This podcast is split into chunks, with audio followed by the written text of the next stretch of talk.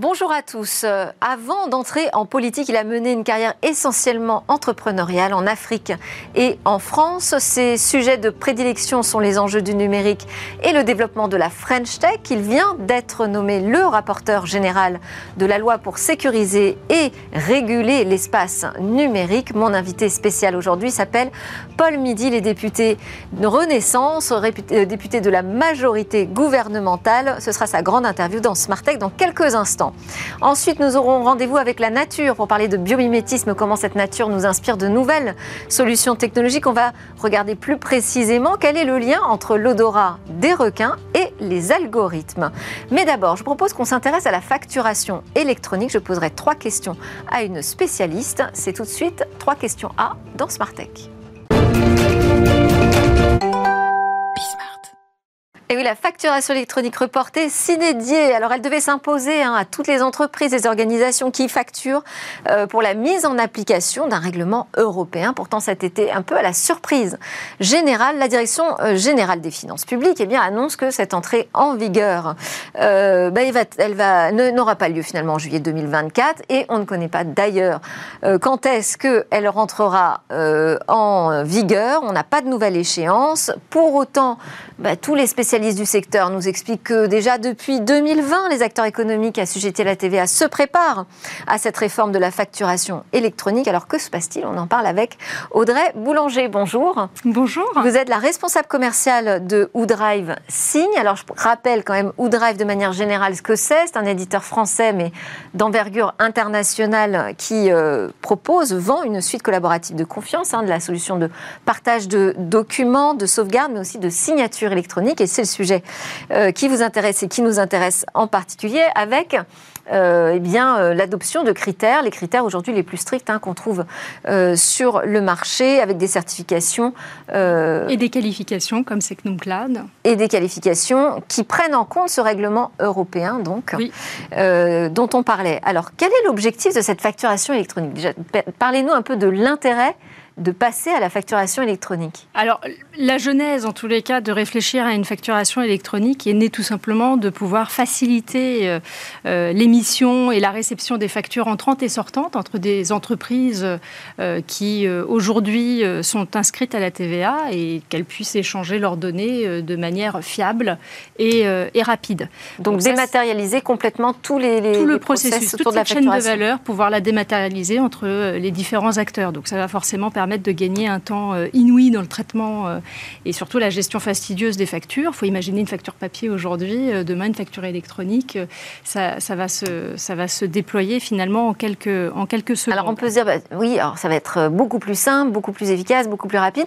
Pour autant, ce texte qui impose ce passage à la facturation électronique ne cesse d'être retardé dans sa, dans sa mise en application. Pourquoi?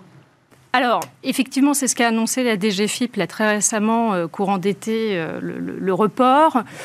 On aura une vision un peu plus claire euh, pendant les lois de finances qui vont être établies euh, sur l'année 2024. Donc d'ici fin d'année, on aura une nouvelle date euh, effectivement d'échéance de mise en conformité pour les, entreprises concernées. Il y a une complexité aujourd'hui? Oui, vous avez une complexité parce qu'en fait, il faut imaginer que tous ces systèmes comptables sont opérés aujourd'hui par des, des logiciels de gestion de facturation, des, des logiciels de gestion comptable. Et donc, c'est repenser tout un système d'information pour des euh, entreprises. Alors les très grands groupes aujourd'hui euh, sont euh, plutôt bien armés et, en amont de ce type de dispositif. C'est pas forcément le cas des TPE-PME qui sont finalement inscrites dans cette modification structurelle de et Il y a sans doute aussi une question de coût parce que ça veut dire qu'il faut passer par des prestataires qui valident électroniquement la signature notamment. Exactement, c'est tout à fait ça. Donc il y a aussi un enjeu financier qui est qui n'est pas négligeable euh, pour les entreprises. Donc, euh, euh, c'est Avec des aides qui sont prévues pour les plus petites entreprises? Oui, des aides qui sont prévues, mais effectivement, néanmoins, ça reste quand même un coût pour l'organisation, puis aussi un coût humain, puisque du coup, on a des équipes qui sont investies dans cette transformation et qui ne l'étaient pas jusqu'à présent. Elles étaient sur, sur d'autres missions. Dernière question, puisqu'on ah. arrive déjà à la fin. Quel conseil pouvez nous donner Alors, le conseil, en attendant, c'est de poursuivre effectivement les travaux de manière à pouvoir engager engager cette transformation profonde dans l'organisation.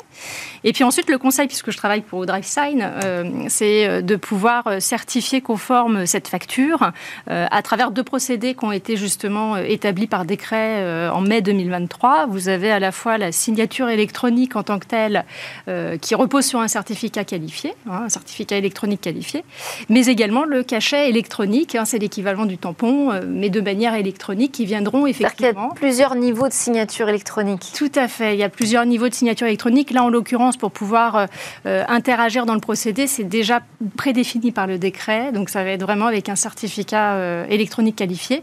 Et puis, un niveau de signature avancé de manière à pouvoir effectivement vérifier l'authenticité, l'origine, en tous les cas, du document. Donc, pouvoir faire le lien entre celui qui va émettre la facture et le document.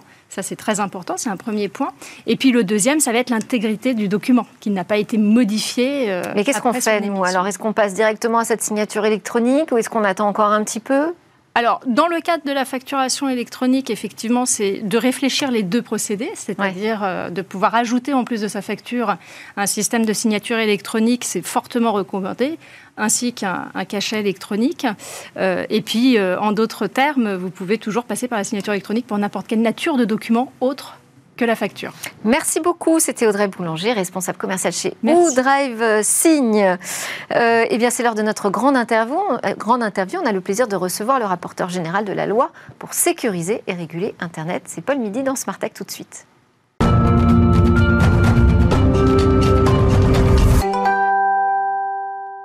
Grande interview aujourd'hui avec le rapporteur général. Vous venez d'être euh, élu, désigné par euh, vos pairs comme le rapporteur général de la loi dite Barreau, mais la loi qui doit euh, réguler, sécuriser Internet, l'espace numérique. Bonjour Paul Midi. Bonjour, merci de me recevoir. Avec grand plaisir. Vous êtes le député Renaissance de Paris-Saclay. Pour dire simplement, c'est la cinquième circonscription de l'Essonne. Vous succédez à Cédric Villani, qu'on reçoit aussi sur ce plateau, vous savez.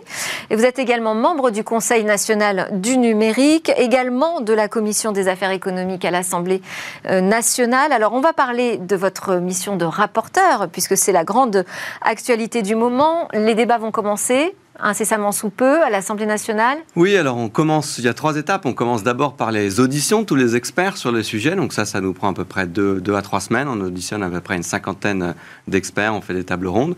Ensuite, on arrive dans le travail en commission. Il y a une commission spéciale qui a été désignée pour travailler sur ce projet de loi de sécurisation et de régulation de l'espace numérique. Euh, ça, ça sera deuxième quinzaine de septembre et on arrivera début octobre en séance à l'Assemblée nationale. Bon, et vous, votre rôle alors? Parce que j'ai regardé votre petite vidéo sur YouTube, la, mission du, rapporteur général, c'est vous dites un peu un chef de projet. Oui, c'est ça. C'est un chef de projet sur la loi. C'est-à-dire que le rôle du rapporteur général, c'est de faire en sorte que la loi atterrisse bien, qu'elle soit votée, qu'elle garde sa cohérence politique.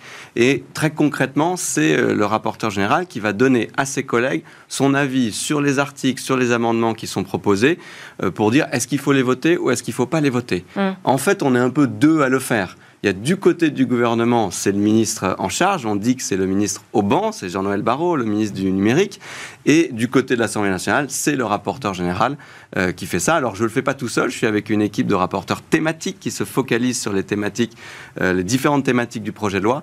Mais voilà, c'est un peu ça le, pour faire très simple, rapporteur général, c'est chef de projet. Bon, alors c'est un des sujets de prédilection hein, pour vous, hein, de, parler de cette régulation et de cette sécurisation.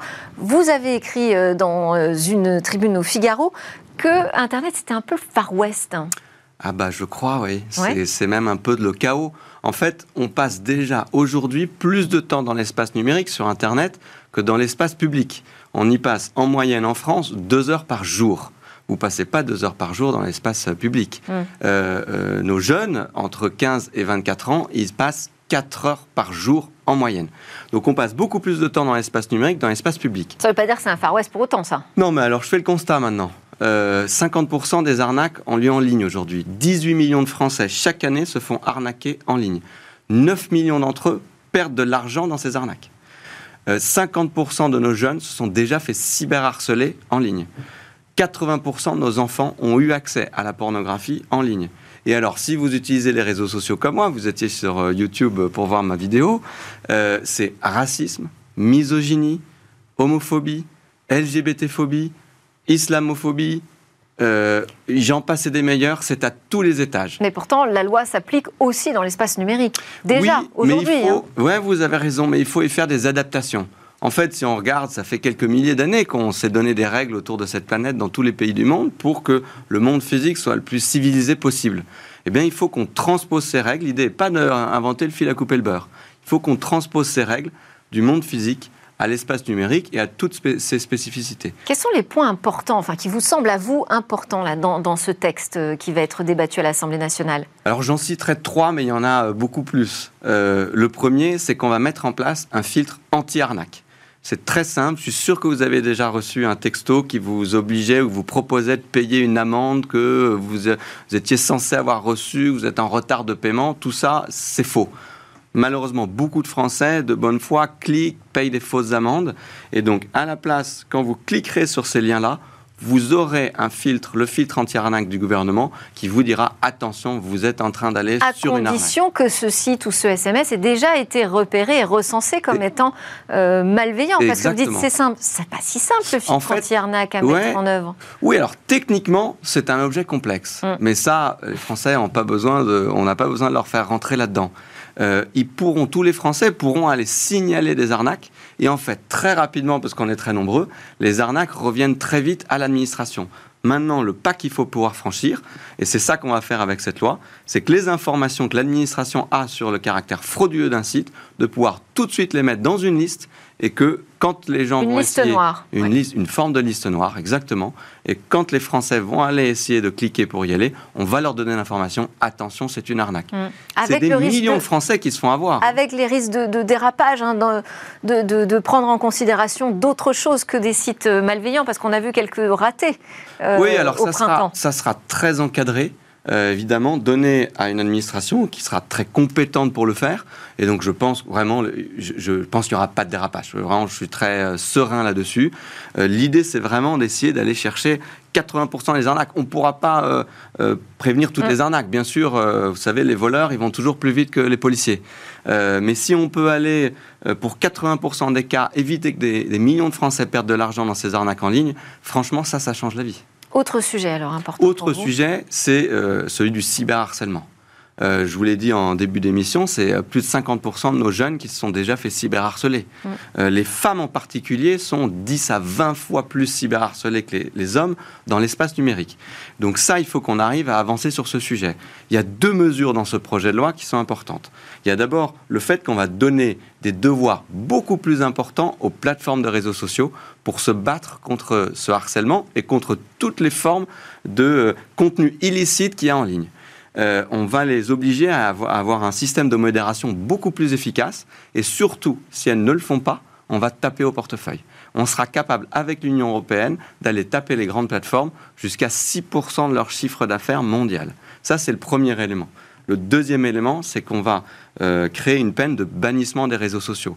De la même façon, aujourd'hui, qu'un euh, ex-mari ou un ex-conjoint qui bat sa femme ou qui bat son ex-conjointe, le juge peut donner des mesures d'éloignement physique. Cette personne n'a plus le droit d'aller dans telle ville ou dans tel département pour telle période. Eh bien, c'est quand je vous disais qu'il faut transposer les règles de la vie physique à la vie euh, euh, numérique, c'est exactement ça. Quelqu'un qui a cyberharcelé euh, des personnes sur un, sur un réseau social, il doit pouvoir être banni de ce réseau social pour une durée limitée, bien sûr.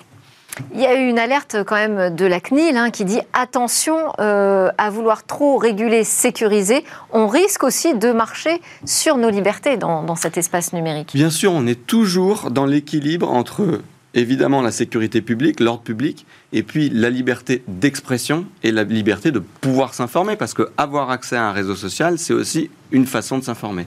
On a vu la réaction là pendant les émeutes euh, au, début du, mois de juillet, la réaction d'un côté des décideurs politiques qui ont dit oh là là, il faut resserrer encore plus la vis euh, sur les réseaux sociaux, et de l'autre les citoyens qui disaient alors mais attention, c'est un espace d'expression. Oui, alors je ne suis pas sûr que le débat était si tranché entre les citoyens d'un côté et les responsables politiques. Moi, j'ai eu beaucoup de mes concitoyens dans ma circonscription qui ont été effarés par le nombre de messages d'appel à la violence, euh, dans des villes d'ailleurs de ma circonscription, au moment de ces violences urbaines. C'est inacceptable quelqu'un qui appellerait dans le monde physique en criant ou en placardant des affiches en disant on va aller brûler la mairie, ça tomberait sous le sens que la police puisse l'interpeller ou arrache euh, sans aucune difficulté cette affiche. Mais c'est pareil dans le monde numérique. On n'a pas le droit d'appeler au meurtre, on n'a pas le droit d'avoir des propos racistes, on n'a pas le droit d'harceler quelqu'un et on n'a pas le droit non plus euh, d'aller encourager à la violence ou encourager à aller brûler sa mairie. Mais jusqu'où on autorise finalement l'intervention du, politique hein, sur, euh, sur ce qui se passe sur ces plateformes numériques? Alors, le politique, il est là pour mettre des règles. Moi, je suis parlementaire, je fais la loi. On dit ce qui est légal et ce qui n'est pas légal. Euh, après, euh, dans la majorité des cas, quand il y a euh, des questions de liberté publique, quand il y a un doute, le juge intervient. On a le système judiciaire après pour dire est-ce que la personne était dans un cas d'illégalité ou est-ce que la personne est dans un cas de légalité. C'est pour ça d'ailleurs que sur un certain nombre de messages qu'on peut avoir sur les réseaux sociaux, parfois c'est pas évident de comprendre est-ce que c'est un appel à la violence, est-ce que c'est une dénonciation de la violence, est-ce que c'est une plaisanterie, est-ce que c'est de l'ironie? Et donc ce qu'il faut, c'est qu'on soit capable de traiter 95% des cas évidents. 5% euh, des cas restants, c'est le juge qui va les traiter, bien sûr. Mais c'est comme dans la vie réelle, comme dans la vie physique. Davantage automatiser cette. Si je vous agresse dans la rue, si je vous agresse dans la rue, euh, la police va pas attendre de se dire ah, est-ce que c'est une agression? Est-ce que je fais quelque chose? La police va vous arrêter. Elle va peut-être même vous priver de votre liberté jusqu'à 48 heures pour vous mettre en garde à vue. Quand la chose est évidente, et ça c'est évidemment la police qui a les compétences pour faire ça. Si le cas est compliqué, que c'est pas évident, euh, ça sera le juge qui va décider. Donc toutes ces règles qui sont évidentes pour tout le monde, dans le monde physique, il faut qu'on arrive à les transposer dans la vie numérique. C'est le genre de débat que vous aurez sans doute à l'Assemblée nationale, j'imagine, hein, cette question de liberté régulée, sécurisée. Exactement. Et c'est très important qu'on les ait. Alors, si on regarde votre euh, parcours, vous êtes un polytechnicien, vous avez euh, d'abord exploré le champ entrepreneurial avant d'entrer euh, en politique, notamment en Afrique, hein, puisque vous avez intégré la, première, la première licorne africaine. Et puis en France, vous avez été CEO de, de la start-up de livraison et de, de courses et de repas tout ça ça, vous permet de bien comprendre cet écosystème euh, tech auquel vous vous intéressez. On vous a confié, Elisabeth Borne vous a confié une mission euh, pour le développement et le soutien à l'investissement de cette euh, tech nationale française. Vous avez publié un rapport que vous avez d'ailleurs dévoilé à l'occasion de Vivatech, ce grand événement de la tech en France. Quelles en sont les grandes mesures et quand est-ce qu'on aura les premières applications de ces mesures. Oui, bien sûr. Alors, si je peux me permettre un peu de pub, ce rapport il est disponible en ligne sur mission-midi-fr. Très bien. J'encourage tout le monde à aller le lire. Maintenant, je vous fais la version de synthèse. Euh, avec ce rapport, on a identifié une trentaine de mesures très concrètes pour aller chercher 3 milliards d'euros de levée de fonds supplémentaires par an pour nos startups, nos PME innovantes, nos PME en croissance. Par an Par an, exactement. 3 milliards d'euros supplémentaires par an. C'est quoi l'impact de ces 3 milliards d'euros supplémentaires par an? C'est la création de 200 000 emplois d'ici 2027. C'est un peu plus que 10% de notre objectif de plein emploi, du nombre d'emplois qu'il faut créer pour arriver au plein emploi, 5% euh, d'ici 2027. Donc il y a, euh, dans ces trentaines de mesures, il y a à la fois une mesure phare qui s'appelle la mesure jeunes entreprises. Qu'est-ce que c'est? C'est une incitation des particuliers à aller investir dans nos startups et dans nos PME innovantes. Parce que vous savez, il y a plein de formes de, d'incitation fiscale pour aller investir, euh, qui, qui dans l'immobilier, qui dans telle mmh. enveloppe financière, etc. Euh, moi, ce que je veux, c'est que le plus possible, les particuliers, ils investissent dans notre innovation et dans notre emploi et dans la transition écologique. Et ça, ça se passe dans nos startups et dans nos PME innovantes. Et donc cette mesure, on pourrait la voir euh, émerger au moment Eh bien, cette mesure, j'espère qu'elle sera mise en place l'année prochaine. Il y a plusieurs étapes. D'abord, le président de la République a annoncé la mise en place de cette mesure à l'occasion de Vivatech. Et ensuite, c'est une mesure qui doit passer par le projet de loi de finances, qui doit être voté dans le budget de l'année prochaine. Ça, ça sera en octobre et en novembre à l'Assemblée nationale. Et donc, je compte bien sur mes collègues députés pour euh, voter évidemment cette mesure. Pour appuyer cette mesure. Très bien. Alors, Paul Midi, je propose qu'on passe à l'interview express.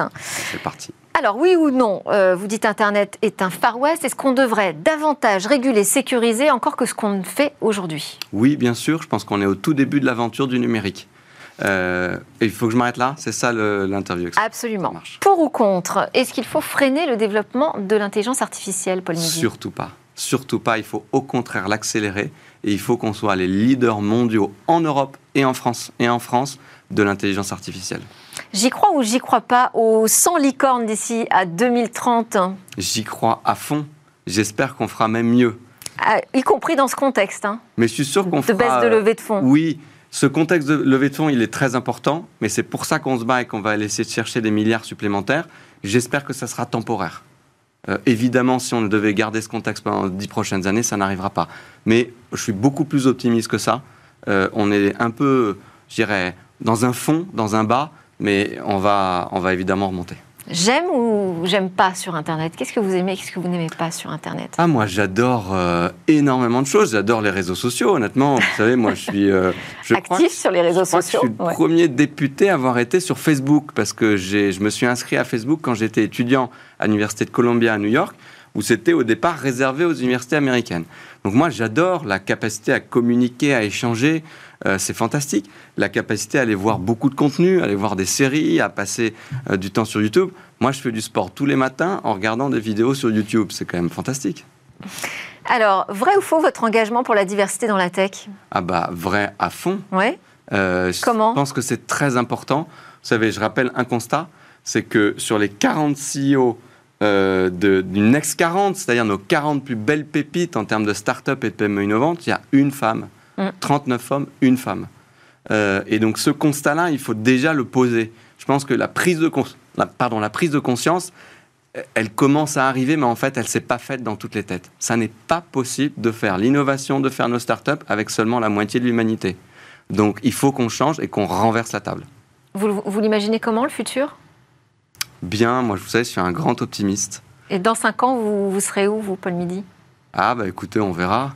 Euh, peut-être à l'Assemblée, peut-être euh, en train de créer une, nouvelle start-up. Merci beaucoup. C'était la grande interview de Paul Midi, député Paris-Saclay, membre du Conseil national du numérique et le rapporteur général du projet de loi pour sécuriser et réguler Internet. Merci encore. Merci infiniment. À suivre, on part dans la nature pour notre rendez-vous avec le biomimétisme.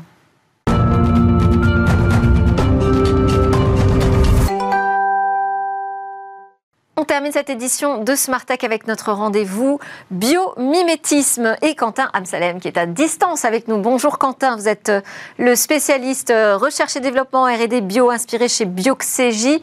Vous allez nous parler aujourd'hui des requins. Bonjour, exactement, je vais vous parler des requins.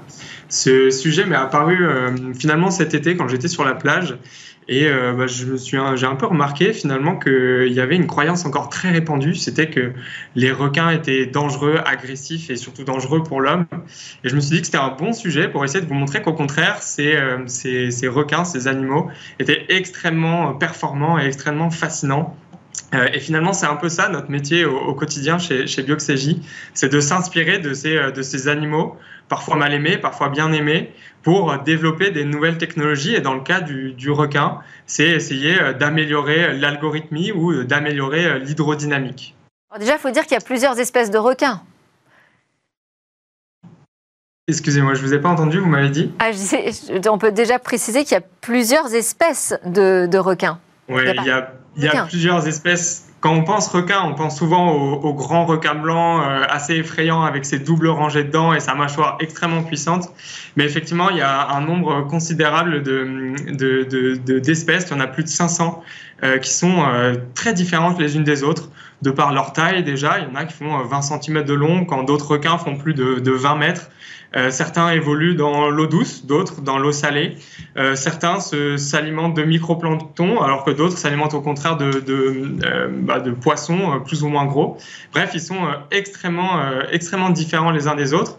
Mais dans la majorité, des cas, effectivement, les requins sont d'excellents prédateurs. Ils sont finalement un peu au sommet de la chaîne alimentaire des animaux marins.